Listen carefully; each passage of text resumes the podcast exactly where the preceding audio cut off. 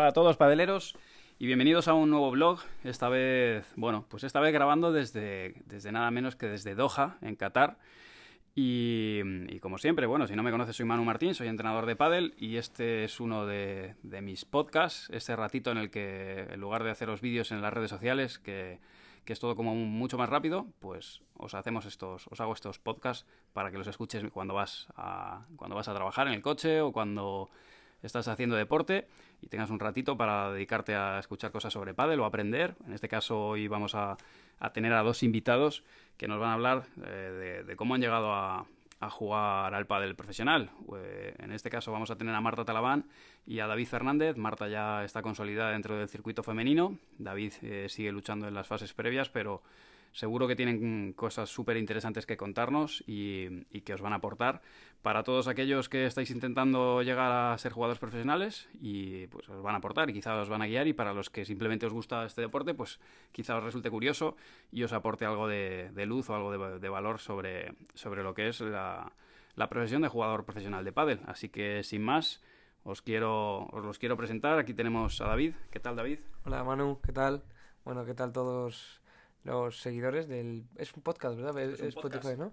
Eh, nada, encantado de estar aquí siempre con Manu para ayudaros un poco. Marta, ¿cómo estás? Hola Manu, pues súper bien. Aquí la verdad que en Doha nos están tratando súper bien. Y nada, encantada de poder ayudarte en uno de tus podcasts. Pues el placer es mío. Eh, hoy os voy a pedir que seáis más protagonistas que nunca. Yo simplemente os voy a lanzar algunas preguntas que van a tirar del hilo. Son preguntas que ya me habéis dejado a través de Instagram en arroba manumartin83 Estábamos eh, los tres en el aeropuerto aburridos, porque la verdad que fue, fue un poco lento el salir de, España, había habido retraso en el aeropuerto de Doha y dijimos, bueno, vamos a hacer, a ver si nos tiran preguntas allí.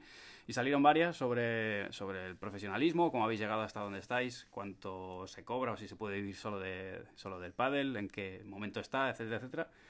Así que os voy a pedir que nos habléis un poco así, de manera resumida, que nos contéis. Tenéis tiempo, ¿eh? La gente está aquí haciendo deporte al otro lado seguramente o haciendo cualquier tarea, no es como en YouTube. Eh, David, empieza contándonos tú cómo, cómo ha sido tu, tu, vida hasta llegar al momento en el que estás.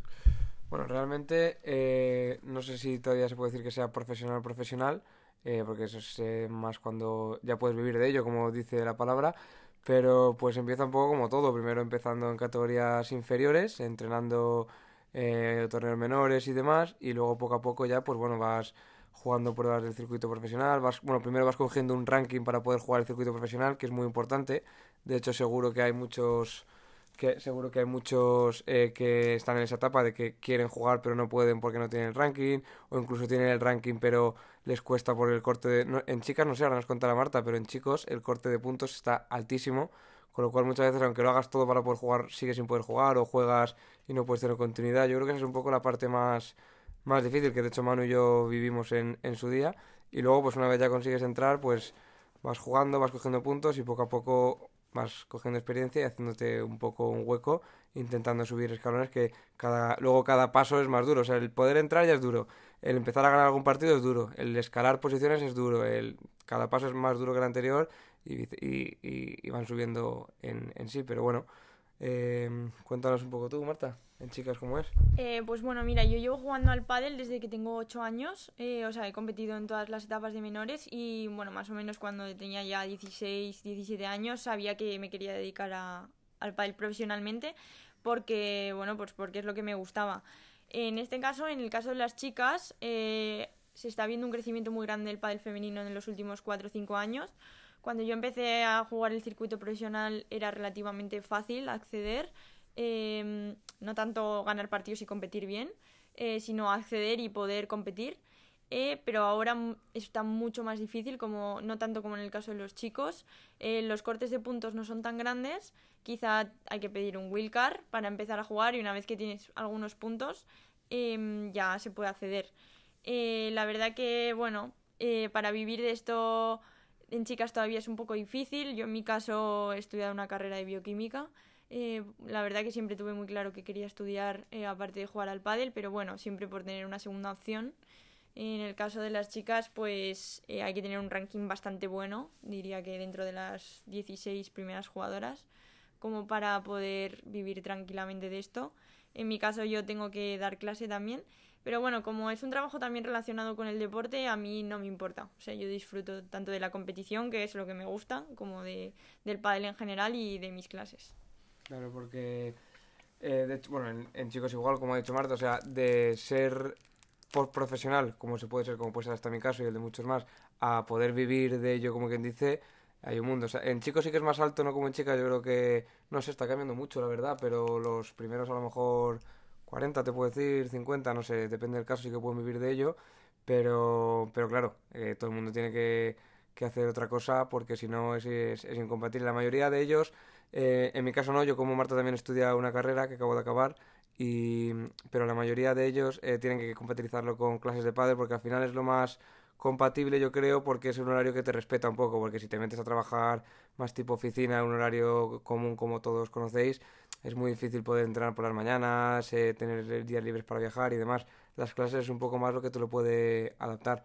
Pero sí, luego también está el tema de los sponsors. Yo creo que la mayoría, prácticamente la mayoría, eh, cobra más o tiene más facilidades de los sponsors o de patrocinadores o de alguna ayuda que del propio premio económico, del propio profesional del, del pádel. Es lo que ayuda un poco a pagar entrenamientos, que es otra cosa interesante, que los entrenamientos al final mes cuestan y a poder pagar viajes y costear un poco todo lo que, lo que, conlleva, lo que conlleva eso.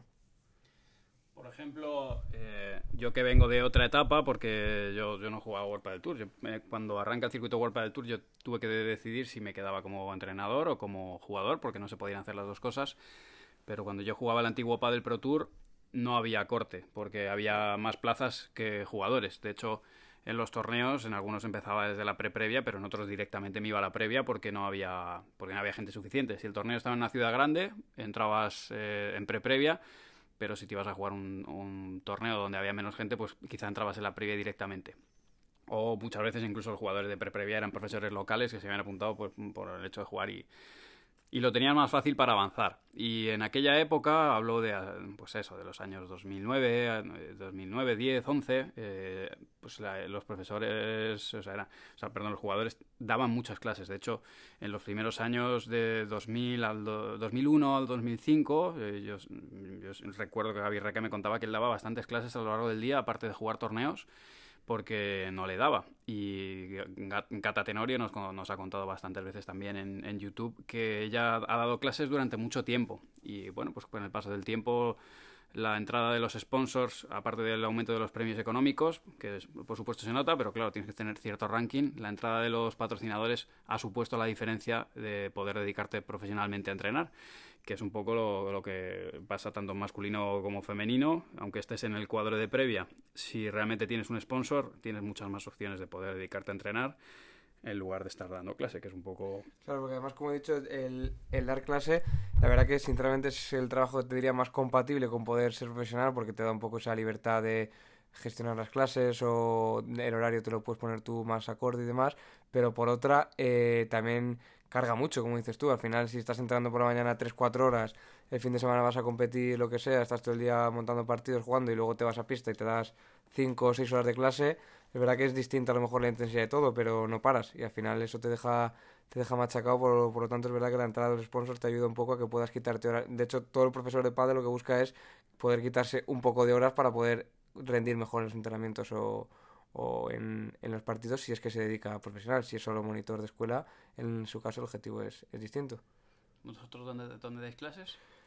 Yo doy clase, eh, bueno, anteriormente estaba en la ciudad de Raqueta, eh, ahora por horarios, por compatibilidad no, no puedo, pero bueno, de, vez en cuando doy alguna institución o lo que sea, y luego doy clase también en alguna organización privada y demás, eh, tipo clases más, más particulares. Ahora mismo estoy un poco libre, como quien dice, pero porque yo hasta ahora, que acabo de acabar la carrera, también estaba estudiando, entonces tenía iba a clase por las tardes y tenía bastante carga de clases, de estudio y demás, y me era un poco incompatible entrenar, competir, viajar, estudiar, dar clases, entonces estaba más a eso. Ahora este año sí que voy a, a meter alguna que otra clase más. Y bueno, en mi caso yo doy clases en el mismo club donde entreno, que se llama Euro Indoor, está en Madrid, en Alcorcón. Y yo la verdad tengo suerte que no tengo mucha carga de horas, yo solo trabajo un día a la semana, pero es más bien porque cuando yo me voy de torneo falto el resto de los días, entonces no puedo trabajar más porque si no, cuando yo me voy de torneo sería un lío para, para mis alumnos, para mi coordinador. Entonces, bueno, eh, con eso me vale, pero es verdad que no, no, o sea, no gano mucho dinero, esa es para cubrirme más los gastos que, que otra cosa. Y a nivel económico, chicos, eh, cuando, bueno, ya entramos un poquito más en detalle en el tema de los viajes, ¿no? Los viajes y lo que es un torneo. A nivel económico, también por tener las dos opciones, David juega el cuadro de previas y Marta juega el cuadro final. Contándonos un poco cómo se organiza a nivel económico, por ejemplo, el último torneo que has jugado, David, es Menorca. Cuéntanos un poco cómo ha sido la infraestructura, de tanto a nivel de tiempo, eh, de cuándo has viajado, cuándo, cuándo cómo decides y, luego a nivel económico también lo que te supone. Lo mismo con Marta, para que nos hagamos una idea. Vale. Eh, eh, a nivel económico yo creo, que es el mismo torneo, pero son dos torneos distintos, porque bueno, no nos contará Marta, pero a partir del cuadro final creo que sí que tienes noche de hotel, si no me equivoco, comidas, tienes algún tipo más de... de demás. Eh, antes del cuadro final es como si fuese literalmente otro torneo, o sea, no nos incluye literalmente nada. Entonces ahí es donde entra el juego, como hemos dicho, todo el tema de patrocinadores y demás, o sea, nos lo tenemos que costear nosotros, literalmente. Y bueno, es donde las, gracias a las ayudas de patrocinadores, sponsors y demás, pues puedes tener para costear esos viajes. Pero eso es eh, de ellos eh, nos lo dan para que nosotros lo cubramos como sea, pues en entrenamientos o como sea. Pero, por ejemplo, el último torneo de Menorca nosotros cómo nos gestionamos, pues cada uno mirando vuelos sobre su marcha, Vueling, Ryanair, a ver cuál es el que te deja llevar la maleta arriba, llega a la mejor hora posible y demás, y al llegar hotel, solemos coger apartamentos entre varios cuando vamos un par de días, pues cogemos a lo mejor una o dos, dos, dos o tres parejas, un apartamento de cinco o seis, y así nos sale relativamente económico, podemos hacer comidas y cenas ahí. Menorca en, en especial era un poco más caro, como quien dice, porque al ser isla tienes que coger avión, tienes que alquilar coche ahí, no es como otro torneo a lo mejor que puedes Valencia, puedes ir en coche, compartes gasolina y llegas ahí, es menos, menos gasto como quien dice, pero pues básicamente nos tenemos que cubrir nosotros. Y luego ya depende de si tienes buenos patrocinadores, más o lo que sea, pues te sale superávit o, o, déficit de dinero, pero, pero así, así está el tema. ¿Y tú, Marta? Bueno, como ha dicho David, en el caso del cuadro principal los jugadores tenemos más facilidades porque tenemos el hotel, o sea, la estancia cubierta, eh, las noches de hotel y las comidas. Y bueno, a partir de cuadro cobramos dinero por, por nuestro resultado. Entonces, bueno, eh, eso facilita bastante las cosas. Es verdad que, bueno, como siempre contamos, en el pádel femenino eh, los premios todavía son bajos, entonces, bueno, eh, no tenemos mucho, o sea, mucha ganancia, pero ya estamos empezando a no perder dinero. Es verdad que, bueno, pues los, como ha dicho David, los torneos mm, en una isla como en Menorca pues salen más caros porque al final los vuelos siempre van a salir un poquito más caros. Pero bueno, en principio los jugadores de cuadro principal sale mucho más rentable competir. Pero claro, hay que llegar hasta cuadro principal.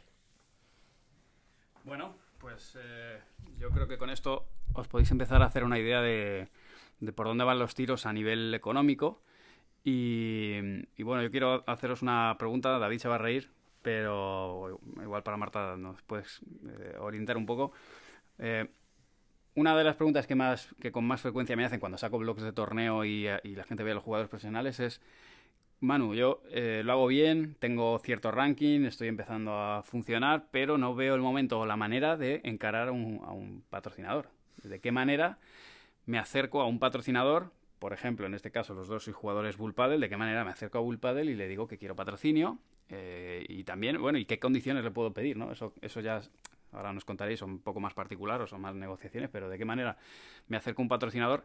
E incluso si no es deportivo, que no es Bull sino que es pues, una cadena hotelera, o si es bueno cualquier otro patrocinador. El otro día José Terrico nos contaba que él tiene Fruta Salva, creo que era. Sí. Eh, pues de qué manera te acercas a un patrocinador y qué es lo que le, o sea, con qué, poder de negociación o qué es lo que le, lo que le ofreces realmente a, a esa empresa que puede llegar a apostar por ti y, darte un patrocinio económico. Eh, me imagino que habrás dicho que me voy a reír porque lo hemos hablado muchas veces y yo, ¿no? Yo lo, igual que lo ha preguntado él, yo se lo he preguntado a él también muchas veces. Pues bueno, en mi caso tengo buenos patrocinadores, la verdad no me puedo quejar, tanto Bull como Bull del Suecia, que también estoy con ellos, como Clínica Granel, Federación Madrileña de Padel y unos, algunos, algunos más me tratan bien, pero... la, federación igual es interesante que lo comentes. sí, Ahora, de hecho Marta también yo creo que está con ellos, ¿no? Ahora lo comentaré bien, pero ese caso, para mí personalmente a lo mejor va con la personalidad de cada uno. Hay alguno que les le cuesta menos lanzar si le da igual quedar mal, como quien dice lo que sea, no, no, pero es un poco un tiro y afloja entre que te vean ellos y te contacten ellos y te digan y tú también dejarte ver o dejarte conocer. Para mí, personalmente, por eso Manu se reía, no es fácil esa parte, de hecho yo muchas veces le digo, pero es un poco bueno dejarte ver, hacer cuando te vean intentar hacer las cosas bien, dentro y fuera de pista, que también es importante, y de empezar siendo consciente de que no puedes tampoco exigir locuras así muy grandes y poco a poco si van confiando en ti y vas respondiendo bien y demás, siempre acabas tirando un poco para adelante y acaban saliendo saliendo cosas. Y en el caso de la Federación Mareña de Padel, como dice Manu, eh, hay unas, creo que es un programa como de becas o de ayudas, que la Federación Mareña de Padel, no sé cuántas tiene, pero a varios de la Federación Mareña de Padel eh, nos tiene incluidos en su programa de becas o de ayuda y en función de, de resultados, creo que a final de año, no sé si es de resultados o de ranking, eh, bueno, de hecho, en algún torneo en, particular te paga inscripciones o te costea algún tipo de ayuda si el Campeonato de España sub-23 es fuera y demás, algunas cosas. Y luego, aparte, a final de año, según el ranking que tengas y según resultados, te da un fijo. Ahí, no sé, X euros a repartir y se distribuyen entre ranking y, y eso de esa manera. Pero así está un poco el tema. A ver, Marta, ¿qué opinas? Eh, bueno, yo sigo un poco en la línea de David. Yo también soy bastante prudente con el tema de los patrocinadores porque no soy una persona que vaya buscándolo porque soy un poco tímida. Entonces, bueno, yo creo que tengo mucha suerte con mis patrocinadores. Eh, yo estoy con Bull Paddle, eh, me patrocina mi propia academia de entrenamiento M3 Paddle Academy y la Federación Madrileña. Y la verdad que gracias a ellos puedo, puedo dedicarme al deporte. Eh, yo creo que ahora mismo, en la etapa que estamos, yo creo que una marca, eh, sea de lo que sea, del ámbito que sea, va a pedir visibilidad, va a pedir que tú le des una buena imagen, tanto tuya como jugador si le representas, como a la marca, es decir, eh, tanto en redes sociales como en, tus resultados. Es un poco una mezcla entre tú como jugador y, y la marca que obtenga algún tipo de beneficio, que en este caso, pues siendo jugadores, lo que le puedes dar es visibilidad. Eh, sí, como ha comentado David, la federación tiene un programa de becas y tiene como unas bolsas eh, con un presupuesto fijo que se reparten a final de año, tanto por ranking de World del Tour como ranking del circuito madrileño, eh, como por resultados, X por cada partido ganado. Y luego, en función del ranking, se reparte, pues no sé si entre todas las jugadoras que tengan beca, con un porcentaje máximo para que se pueda repartir entre el mayor número de jugadores que es al final lo que le interesa a la federación, ayudar a sus jugadores a que compitan en, en World del Tour o en su propio circuito y, obtengan también o sea, sus buenos resultados para obtener sus patrocinadores. Y luego es importante también, como yo lo hablo muchas veces con Manu esto, em, entender que un patrocinador sea deportivo, como puede ser Bull Padel o una marca de padel, o sea extra deportivo, como ha comentado el caso de Josete y Javier Rico, una frutería mismo. Eh, al final lo que es importante es que entiendas que le tienes que pedir un poco lo que tú lo que tú puedes ofrecerle o incluso menos de lo que tú puedes ofrecerle porque muchas veces pedimos por pedir y ya está y como dice Marta exige una visibilidad y también una, especie como diríamos de recompensa para ellos. O sea no te van a patrocinar como dice porque sí tú tienes que darles algo a cambio. Ya puede ser resultados como puede ser a lo mejor jugadores top que se, se benefician de sus resultados o si no ese es el caso pues les puede dar eh, visibilidad, eh, marketing. A las redes sociales ahora influyen mucho positivamente en eso, incluso les puede dar simplemente a lo mejor como persona, los valores que representan les pueden valer, o muchas veces de hecho eh, hay muchos patrocinios en base a porcentaje de ventas, a lo mejor les vendes X cantidad si tienes un club que colabora con ellos o, códigos de descuento o lo que sea, al final tienes que tener en cuenta que ellos tienen que sacar algo de ti también, sea económico o material o lo que sea, eso es, es importante tener en cuenta.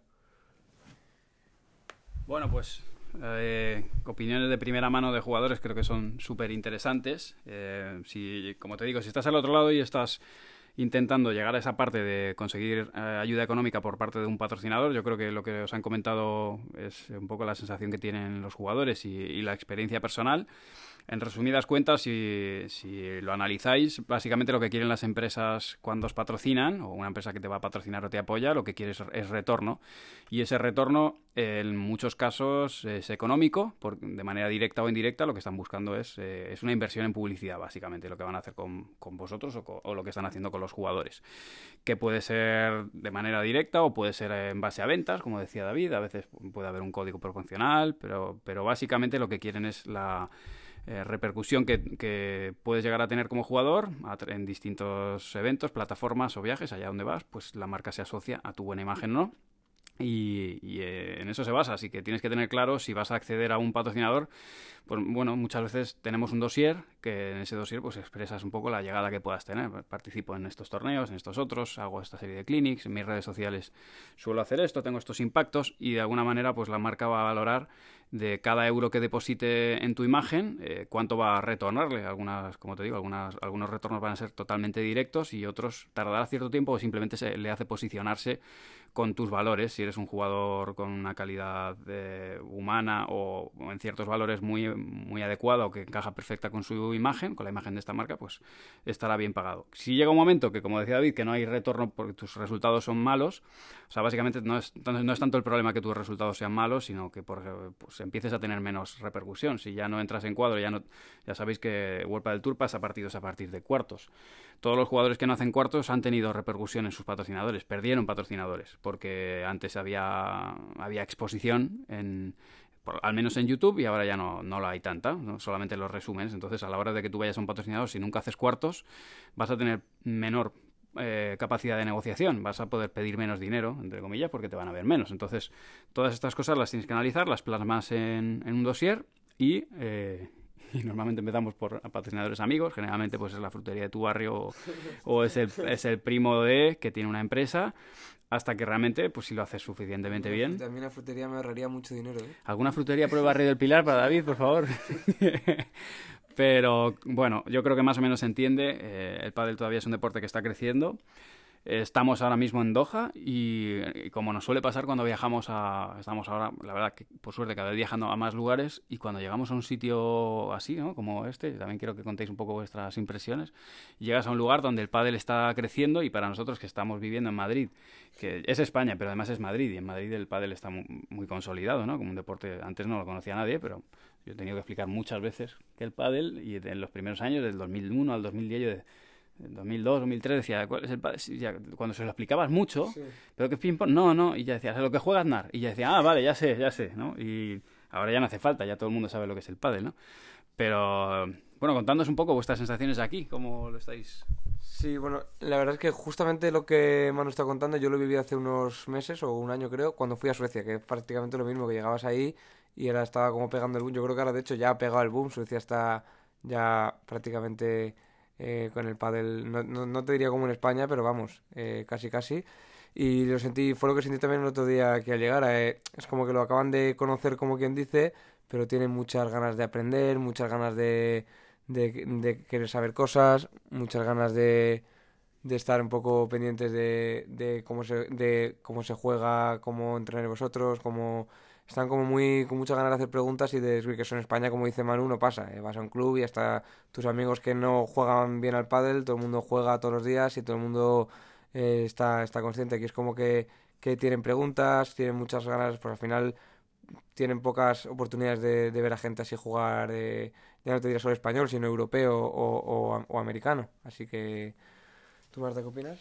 Sí, la verdad que sí, se nota que es un deporte que ha llegado hace muy poco pero es muy importante que yo he visto que la gente tiene muchas ganas de, de jugar, de aprender, eh, de invertir incluso en el deporte.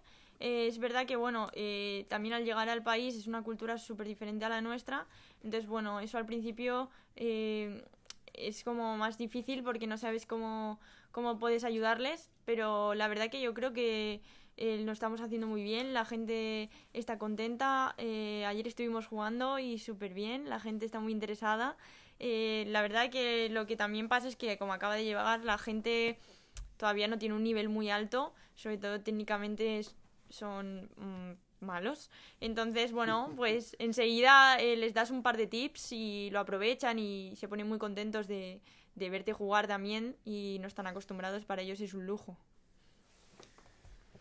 Bueno, en definitiva positivo, ¿no? Por ahora el viaje a Doha positivo. Ya os iremos contando en YouTube si nos dejan, porque eh, desde aquí, desde, desde Qatar, no se pueden subir cosas a YouTube de manera sencilla, pero bueno, ya lo iremos subiendo. Yo creo que con esto, chicos, son 25 minutos de podcast.